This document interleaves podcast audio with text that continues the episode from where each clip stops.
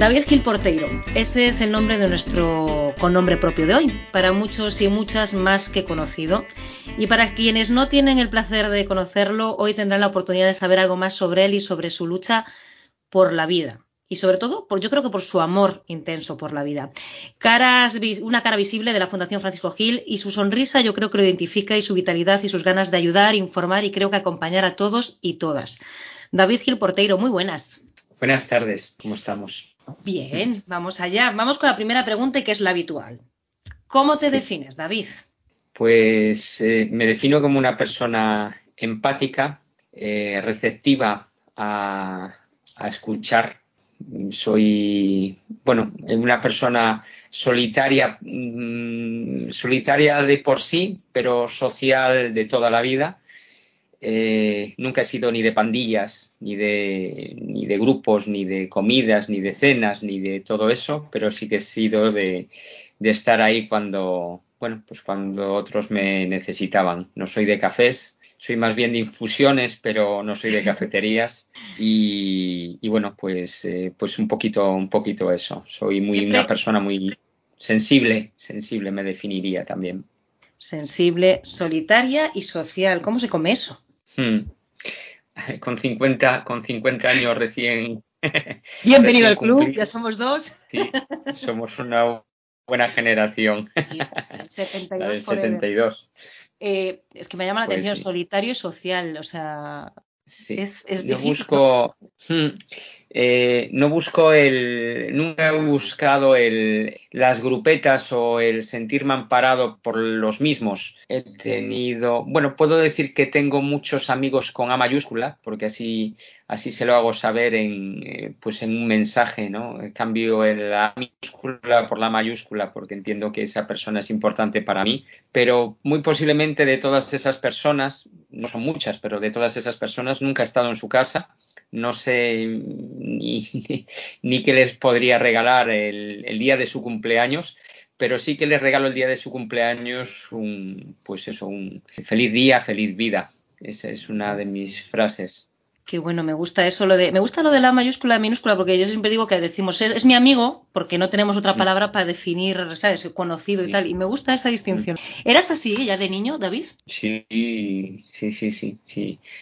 al ser el tercero, el, tercero y último, es decir, el más pequeño, pero eh, tú sabes que hemos vivido en tiempos de, en tiempos precarios en aquel momento, aunque no se exigía tanto como ahora, no se pedía tanto, con lo cual, pues era felices. Y siempre he sido el, que que heredaba, ¿no? El que heredaba la ropa, el que heredaba, bueno, pues, pues esas cosas que realmente me daba poco, un poco igual, ¿no? No era tampoco yo mucho de, estrenar. que desde mi adolescencia, cuando salía, salía yo solo. Y me encontraba en los sitios, en los lugares donde iba, me encontraba con la gente, con mi gente. Y cuando me apetecía, llegaba y cuando me apetecía, me iba, sin depender de nada ni de nadie. Y así fue siempre hasta que encontré a mi amigo del alma, eh, un amigo con mayúsculas, pero con todas las letras mayúsculas, pero que se me fue muy joven, con 38 años eh, se fue de una muerte súbita y, ahí perdí a mi amigo del alma.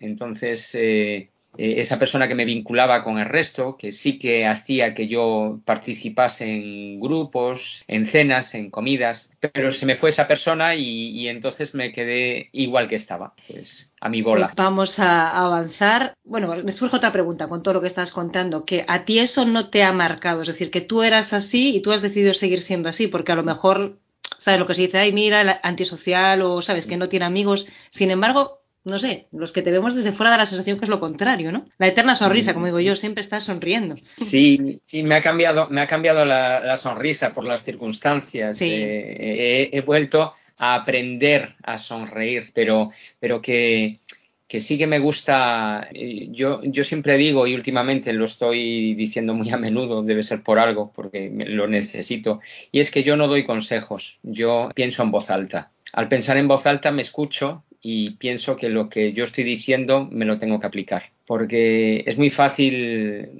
eso, decirle a una persona, tienes que hacer esto, tienes que hacer lo otro, sin intentar aplicártelo tú, sin servir tú de ejemplo. Y, bueno, tengo buenos maestros, tengo a mi madre, a mi padre, que, han sido buenos maestros y que me han llevado a ser la persona que soy. Dos nombres que hayan marcado tu vida. Entiendo que la familia ha sido fundamental en este caso. Mm. Eh, sé que lo que decía, erais tres hermanos, Fran, eh, Lorena y tú, tus padres. ¿Todos ellos han marcado tu vida o te quedas con tus padres, como mucha gente cuando les pregunto? Mm, no, no, realmente hemos sido siempre una, una piña en ese sentido y, por muy tópico que suene, ¿no? De, decir, wow, la familia unida, tal, y, como, como si fuese la, una película de estas americanas donde todo es idílico, en la primera parte de la, película, ¿no?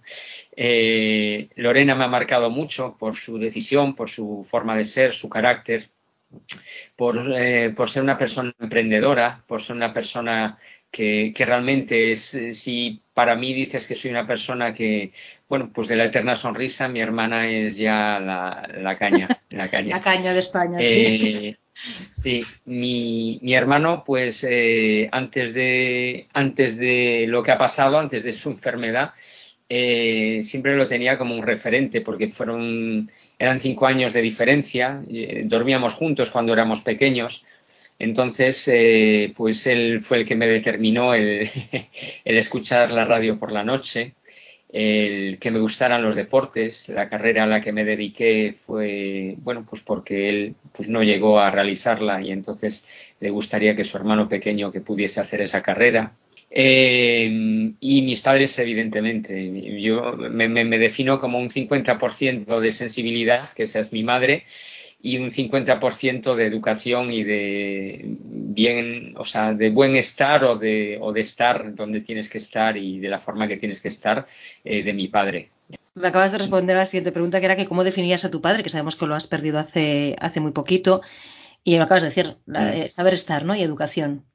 Un caballero lo definían en las redes hace muy poquito. Sí, sí, sí. De hecho, de hecho, fui yo el que, el que eh, bueno, escribí un post en Facebook eh, preguntando cómo definirías a mi padre, pero no por el ego de, preguntar cómo era mi padre y, regocijarme en el, en el qué bueno eras, ¿no, papá? Sino eh, pues porque en la sociedad en la que vivimos y en el momento en el que vivimos nos cuesta exteriorizar eh, realmente el, pues eso, lo que estás pensando, es decir, qué guapo vas hoy o qué guapa vas hoy, el, el, decir eh, buenos días, necesitas algo o, simplemente tocar, besar, abrazar, aunque ya es más próximo y es más invasivo, ¿no? Pero, pero el, el, decir estoy aquí. Y esa es la sensación que tiene la gente cuando, cuando le preguntas por quién era tu padre sí que es verdad pues que nos puede faltar eso, ¿no? El, quizá decir muchas veces lo que pensamos sin miedo a lo que puedan pensar o lo que podamos ocasionar al decir alguna cosa. No sé por qué, pero nos pasa. ¿Y tu madre es sensibilidad? Sí, sí, sí. Yo, yo soy, yo soy, mm, bueno, lo poco mucho que me conoces, eh, eh, sabes que soy una persona, pues muy, eso, sensible y, y bueno, mm, sí, que puedo decir que soy muy llorón. Eh, pero eh, cuando voy a dar charlas, aunque dices, tienes que transmitir pues lo que vas a decir, ¿no? Es decir, algo positivo, pues eh, hazte donante de médula y todo va a ir bien y tal. Y a lo mejor lo hago pues, eh, pues con una lágrima, pero siempre les digo que, hay muchas formas de llorar y una de ellas es bueno llorar de, emoción y de, y de, realmente sentir algo positivo no llorar de emoción es algo precioso. Llorar de pena, pues mira, en, este tiempo pienso, te puedo decir que de 10 llantos, eh, nueve han sido de, emoción, de, recordar en positivo pues todo, todo lo, aportado, ¿no? Y, bueno, y no llevo una buena racha, pero bueno, eh, entiendo, entiendo que son aprendizajes y, que, y que nos ubican, ¿no? También llorar de pena a veces es necesario, ¿eh? que hay veces que no queremos reprimimos esos sentimientos y a veces sí es necesario eh, llorar. Y mm. yo creo que, ¿por qué da tanto mm. miedo a veces llorar? Sí, es, es muy, muy necesario. hay, que, hay, que, hay que soltar lo que llevamos dentro. A veces eh, lo, lo, tendremos que exteriorizar en forma de lágrima de llanto y, otras eh, yo a veces voy en el coche y, tengo presión y, grito en el mm. coche. Qué bien sienta, porque, ¿eh? Porque sí, necesitas eh, liberar eh, todo eso, todo, eso de, por, decir, ¿y cómo estás? Estoy bien, estoy bien, estoy bien, y llega un momento en el que explotas tú contigo mismo porque no tienes con quién explotar, o dices, wow, es que si le lloro a este, igual no, pero ahora ya todo el mundo a mí me conoce, o sea, todo el mundo que me conoce eh, sabe cómo me, me, expreso, ¿no? Y, yo soy de, pues eso, de, de abrazo, de, de, apretar y de, y de llorar, pero no me, no me arrepiento, me define. Eh, vamos con una tanda de pequeñas preguntas cortas. Un sueño, David. Eh, es que eh, con, todo lo, con todo lo vivido en 50 años, yo pienso que vivir con calidad de vida. No, aspiro a nada más. Calidad de vida. El sufrimiento, yo pienso que, no, va conmigo. No sería un buen paciente, un buen, un buen cliente de un hospital eh, con, con, con sufrimiento, ¿sabes? Eh, necesito calidad, calidad de vida. La busco haciendo lo que hago y cómo lo hago, pero y, y, que no se me vaya la pinza, ¿sabes? O sea, que no se me vaya la cabeza. Y cada vez yo pienso que uno de los grandes problemas de la sociedad actual es la esperanza de vida. En el sentido de que cuanto más eh, eh, bueno, pues, eh, avanza la, medicina o la investigación, evidentemente, pues nos da más posibilidades de, durar en este mundo más años, pero, pero otra cosa es la, que, la cabeza y que el cerebro no está preparado para eso y, y, cada vez esas demencias, es decir, a lo mejor el cuerpo llega hasta los 90 años o más y la cabeza se ha quedado en los 70 y, a veces, pues por las circunstancias de esas enfermedades, pues nos retrotrae hasta, hasta incluso la infancia. Entonces tenemos niños ancianos que, es muy difícil eh, eh, y, que desgasta, porque a lo mejor se te muere tu padre o tu madre con 99 años o con 100 años y tú ya tienes 70. Un tiempo muy complicado para, para retomar tu, tu vida cuando has estado cuidando de los que te han cuidado es muy difícil. La, antropología ¿no? o, el, estudio del hombre. Eh, antes decíamos, es que le murió el abuelo con 40 años, ¿sabes? Y dices tú, joder, 40 años. Sí, claro, hombre, somos jovencísimos, ¿verdad? Por supuesto. 50 años. somos, estamos en lo mejor de la vida. De todas formas, eh, yo esa, ese es lo que acabas de decir, es una reflexión muy, muy importante porque yo a veces también lo planteo. Eh, yo sé que a lo mejor no es políticamente correcto lo que voy a decir, pero a veces con la edad de las mujeres a la hora de tener hijos, que la medicina te está posibilitando tenerlos con 50 o con 55 años o con 48, yo entiendo que habrá mujeres que no puedan tenerlos antes, y eso lleva, pues eso, a unas generaciones con padres que son muy mayores, etcétera, etcétera. Entonces, yo creo que ahí también está ese debate sobre la mesa. Vamos a entrar ya a otra cosa, otra pequeña, venga, una manía. Eh, que soy muy perfeccionista, aunque eh, vivo en mi desorden. Eh, soy, soy, una persona muy. hay que desarrollarlo. Sí, soy, soy una persona muy eh, que, eh, y, se lo explico incluso a mis clientes, yo me dedico, bueno, pues lo, lo, expreso porque no, no, lo, no, lo, hemos dicho, ¿no? Pero me dedico al mundo del movimiento, al mundo de la educación física, ¿no? Entonces yo le digo a mis clientes, yo te lo explico al 120 para que me lo hagas al 80 y no te lesiones. Me voy hasta ese punto. Quiere decir que en ese sentido que me gusta ser muy, muy puro, aunque después tenga un margen en el cual, eh, bueno, pues dejo que, las cosas vayan, ¿no? Y después vivo en mi, eh, en mi desorden, ¿sabes? O sea, pero eso nos pasa, o sea, ya son manías de, Claro, ¿sabes? Es decir, mamá, no me. ¿Para qué me ha recogido esto que no encuentro lo que estaba buscando, que sabía dónde no lo había colocado? Exacto, tú sabes dónde no lo colocas y alguien te lo pone en su sitio y dices, ¿para qué no? Si su sitio es ese, cuando yo no lo coloco, pues me parece muy bien. Vamos a entrar en. También hablabas de eso, que tú te dedicas al deporte pero también eh, el próximo 5 de junio tienes una cita que ya es casi un fijo en los calendarios de mucha gente. Tú pones el hashtag Mi Marcha Solidaria, es el próximo 5 de junio, 36 kilómetros. Todo empezó con esas 700 camisetas contra la leucemia. fue ahí cuando empezó hace 13 años, ¿verdad? ¿Qué hay detrás de esa marcha solidaria? Para quien no lo sepa todavía.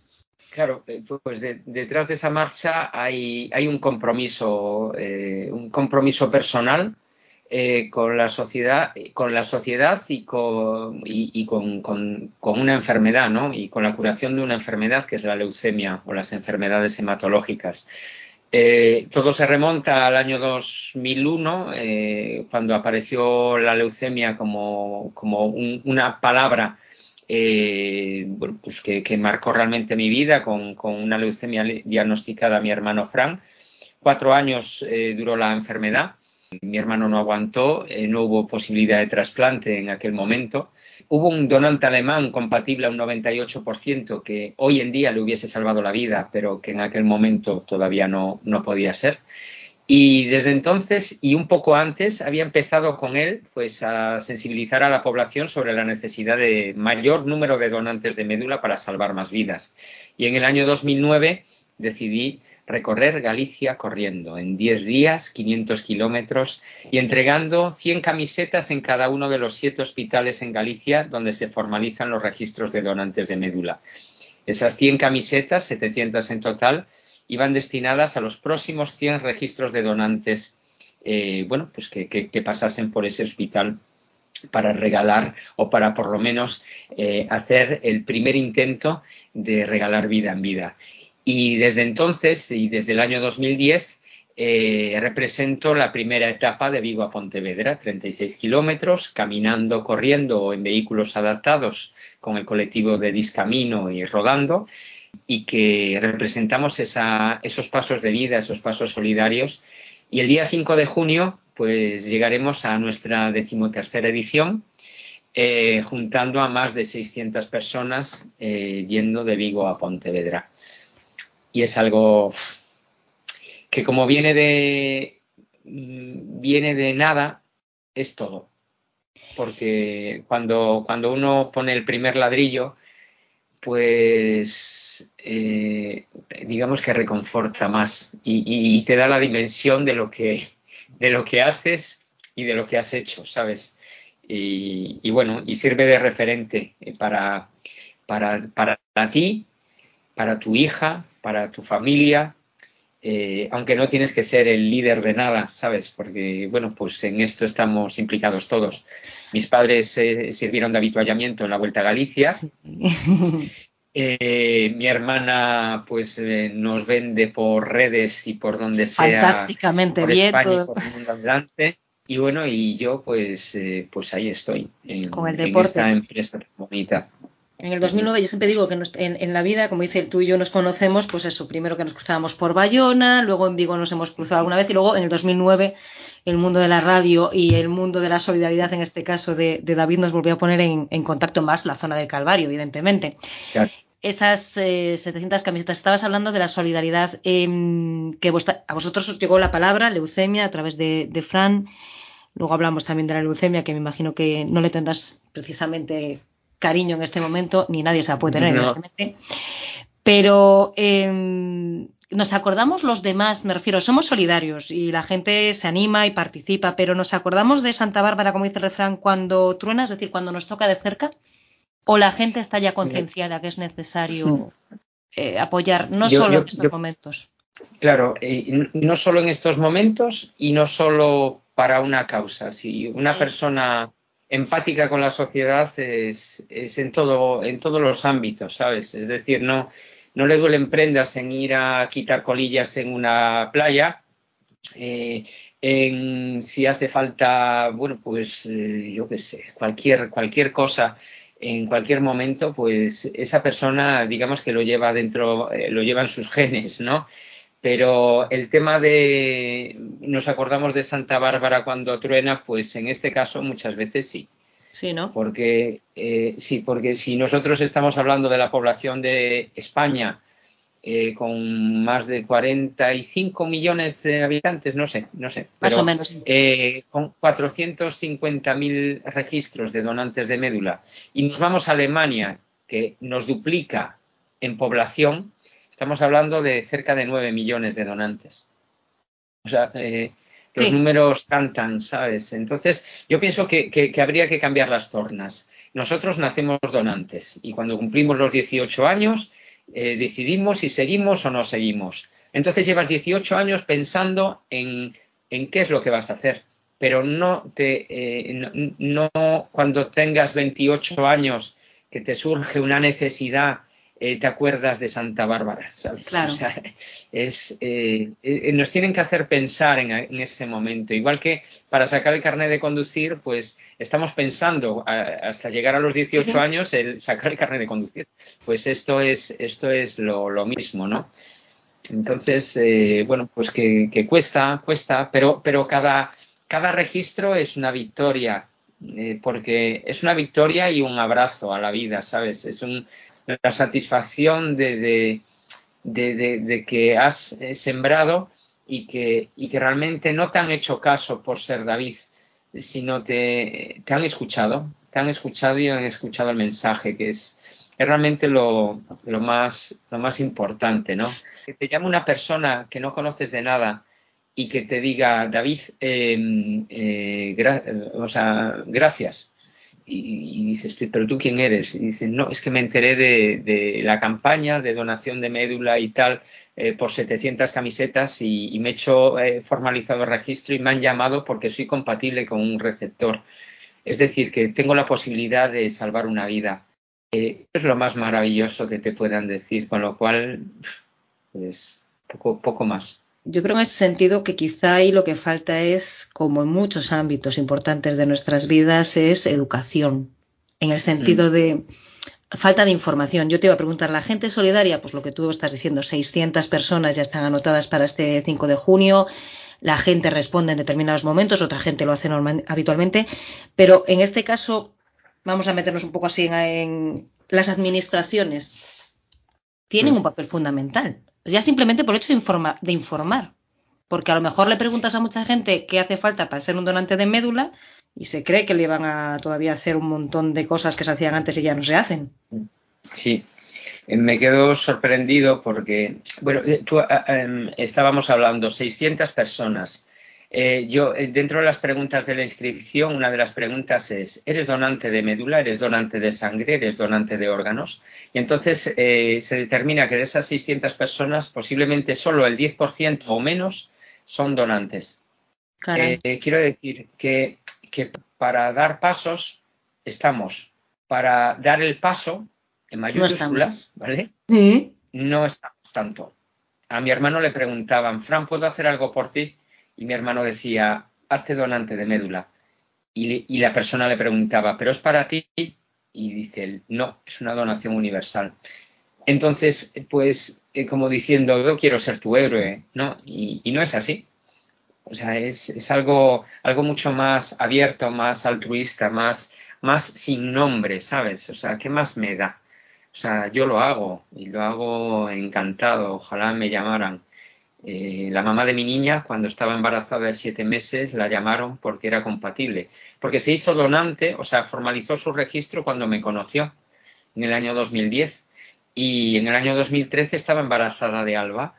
Y, bueno, estaba regalando una vida, ¿no? Después nos llamaron, no es un protocolo habitual, pero como me conocía, me llamaron para decirme que ese receptor que había encontrado otro donante compatible y que, y bueno, y que tenía una posibilidad más de, vivir, ¿no? Pero eh, es que no sabemos dónde la tenemos, no sabemos eh, detrás de, qué esquina va a estar nuestro destino. Y esperar a, comprobarlo ya es demasiado tarde. Em, una afición, David, que no sea el deporte, ¿eh? La fotografía. Ah, mira. ¿Y le dedicas tiempo o no? Ahora, ahora le dedico el, eh, el tiempo de, bueno, pues porque tenemos unos dispositivos móviles que por mucho decir es que ahora se hacen todas las fotos con móvil, pero, pero realmente eh, hay dispositivos móviles que hacen unas fotos maravillosas. Y yo soy de los que, aún yendo caminando con, con mi pareja o con, o con, quien sea, o yo solo, eh, me paro y busco el, la ventana rota, eh, la farola sin bombilla, la acera mojada, eh, las flores, eh, lo que sea. Me gusta la fotografía, me gusta el momento, la, luz y el color. Las pequeñas cosas creo que también te gustan, me da la sensación. Em, ¿Qué no soporta David? Uf, estar... A ver, me, estarán escuchando, pero es que, es que me, me cansan mucho las sobremesas gallegas. ¿A qué te refieres? Las largas sobremesas. Sí, sí. Es que soy un culo inquieto de, es que como no soy ni de ni de, café, ni de chupito, ¿sabes? Entonces eh, soy un poco mal educado en ese sentido, pero, pero es que me, cansa mucho. Yo soy más, aunque sea cambiar de cambiar de mesa o cambiar de silla, pero, pero, uff, ¿sabes? O sea, tú eres de los que en las reuniones, en las grandes reuniones familiares vas cambiando de mesa, ¿no? Vas de un lado a otro para hablar con todos, por lo menos si no estás siempre en la misma, ¿no? Sí, es que me, me, me cansan, me cansan mucho y, entonces, eh, bueno, pues me, me, cuesta, me cuesta el eh, realmente el, el, estar el estar parado. Soy en ese sentido soy muy muy culo muy culo inquieto y bueno me tengo que no, eso, me, tengo que mover. la acabas de nombrar, Alba. ¿Quién es Alba? Mm. Pues Alba es, eh, es la, chispa de la vida, como, como lo fue en su momento Irina, la hija de mi hermano. Eh, pues, eh, pues digamos que son las, las salvadoras de la familia, de las penas de la familia, son las curandeiras Mm. Eh, de, la, de la familia. Tú lo sabes porque realmente, eh, bueno, pues eso, si, si con 50 estás hablando de niños, quiere decir que nos queda mucha vida mucha vida por delante, ¿no? Pero, pero mi hija Alba es, eh, es eso, es, es la chispa. todavía, pues con sus te quiero, te amo, con, con sus me haces caricias, ¿qué, qué, qué te voy a decir? Es, eh, es la, esencia. Eh, por eso, independientemente de que, de que ya no, o sea, no, no, formemos pareja, su mamá y yo, toda la vida le estaré agradecido por haberme hecho el regalo más grande que, tengo. ¿Cómo te ha cambiado ser padre, David? De, de, 0, 0 a 100, porque de 0 a 100, porque, porque eh, todos los días aprendes y todos los días mm, te estás planteando cómo responder a una pregunta o cómo responder a una situación. Y, además ahora, pues aunque compartes, eh, bueno, pues cómo actuar con, pues, con la mamá de, de, Alba, pero, pero hay situaciones en las que te tienes que enfrentar eh, bueno, pues eso, pues eh, a lo mejor con consejos de tu madre que lo ha hecho en su momento de otra forma, o con consejos de tu pareja, o, con quiero decir que, todos los días estás en esa, en esa ebullición de, seguir aprendiendo y de, y, de seguir enseñando, ¿no?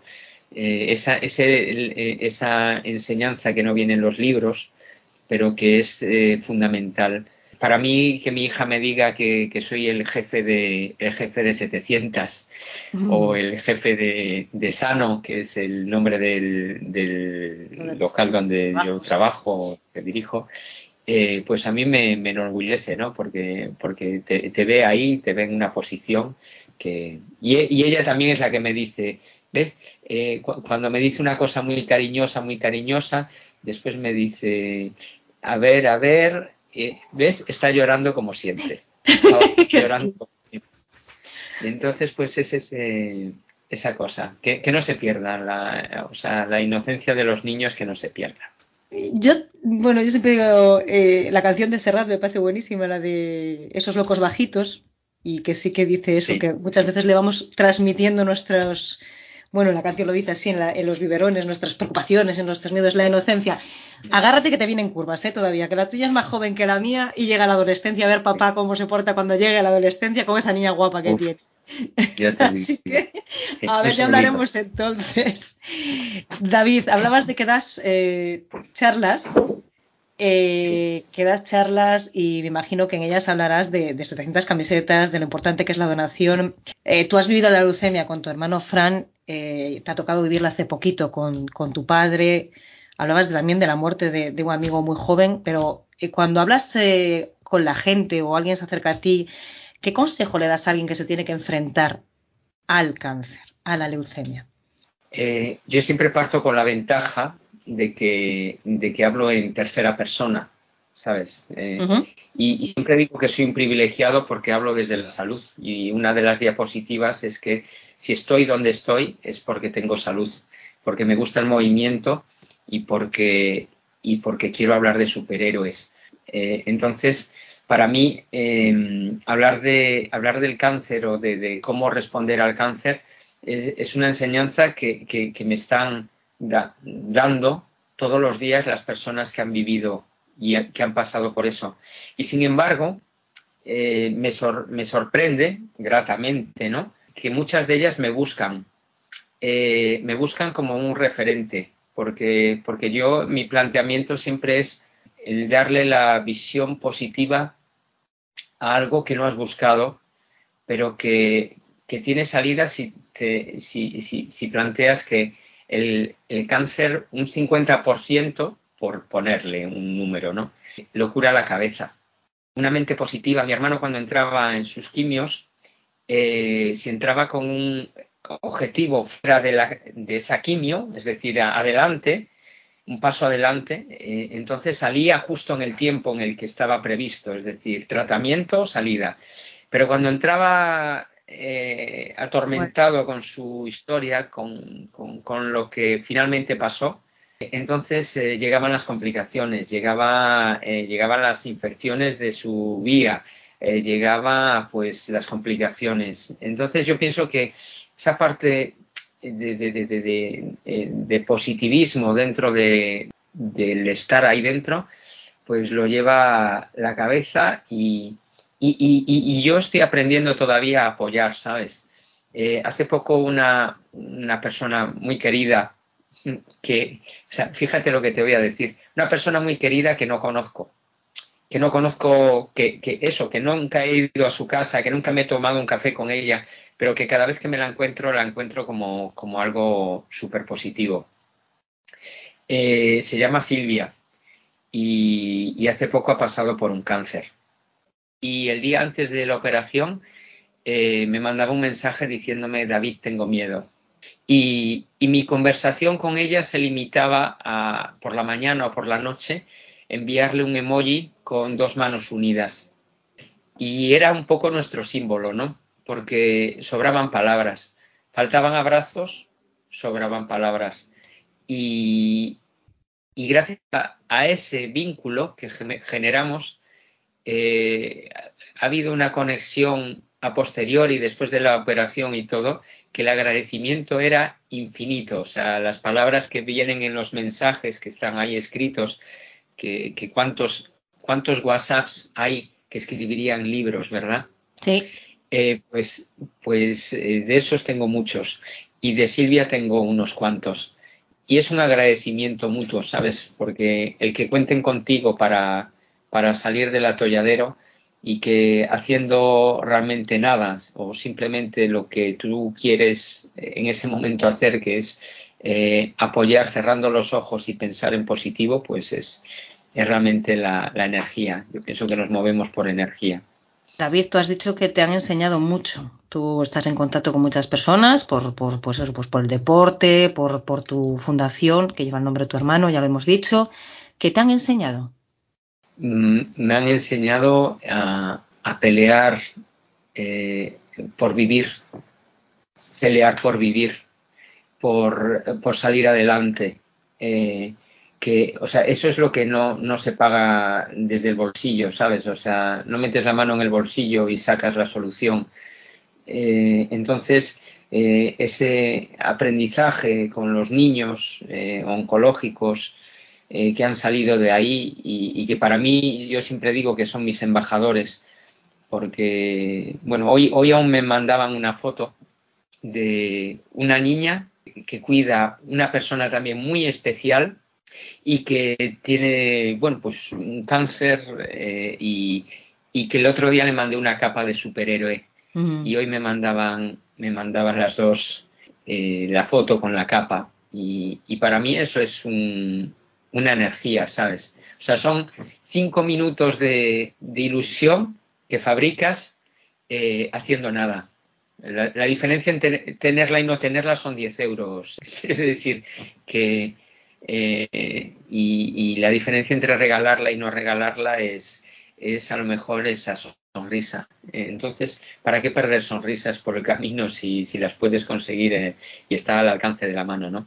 ¿Cuántas cosas, se, cuántas cosas compraríamos con 10 euros? A lo mejor pocas, pero con la eh, simplemente con la ilusión de, y la esperanza de, salir adelante es, es, la, es, la, leche. O sea, yo eh, eso es lo que me han enseñado, me han enseñado a, a, querer vivir. Y, eso es súper importante, porque al mismo, al mismo tiempo que esas personas te enseñan a, a, vivir, en el camino también se te quedan personas que no han sabido gestionar sus tiempos y que han decidido dejar de vivir. Eso te cuesta digerirlo, pero, pero son esas dos eh, partes de la balanza que bueno, que están intrínsecas o que son intrínsecas a la sociedad en la que vivimos y al momento tan especial que estamos viviendo en esta sociedad, ¿no? Porque pues nos ha marcado mucho todo lo que, lo que tenemos alrededor. La pandemia, la guerra. Un horror. Otra tanda de pequeñitas. Un vicio confesable. Confesable. Ay, sí, la tarta de abuela. La tarta de abuela.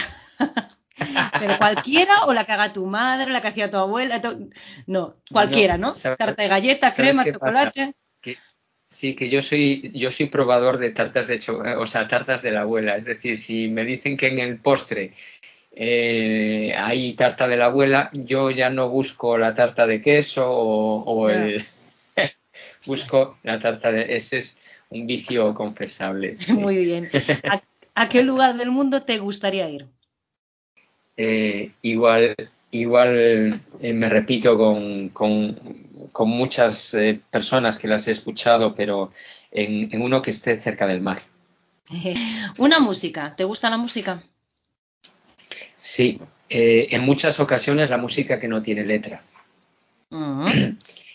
me, eh, cuando, cuando era mucho más joven me, me, gustaba bajarme música, bueno, bajarme, grabar, ¿no? Porque era grabar en las cintas eh, música de, de Enya, de, de, Ennio Morricone, de, de o sea, Michael Nyman. Eh, Una virtud. Mm, yo pienso que mi, mi empatía hacia, hacia las personas de bien. ¿Y un defecto? Que no todas son ¿Que no todas son personas de bien? Digo yo, digo yo que, o sea, e, em, empatía hacia las personas de, bien, que hay, hay gente que, con perdón, ¿eh? pero hay gente que tiene muy mala baba y, que, y que realmente eh, con cuatro frases a lo mejor te está fastidiando un día, ¿sabes? entonces, pues, eh, pues eso. Y un, me dices un defecto. Sí. Pues que los tengo, tengo tengo muchos, tengo muchos, pero eh, no sé. Eh, ¿Desordenado?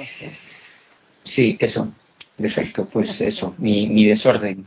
Mi desorden, sí. desorden. Eh, te voy a hacer la pregunta que dejaba la anterior invitada, que hablaba en su caso, hablaba de, como ya hablábamos de lo que era la conciliación con personas, lo que hablábamos, personas mayores y personas que, que necesitan de sus hijos ahora para seguir viviendo. Y ella, ahora que acabamos de hablar del cine, ah, no te pregunté, la película, una película, que no lo hemos dicho, una película. ¿Tienes alguna película de referencia? Eh, una película que me, que me ha o sea, marcado en, su momento, Rayman. ¿Por qué?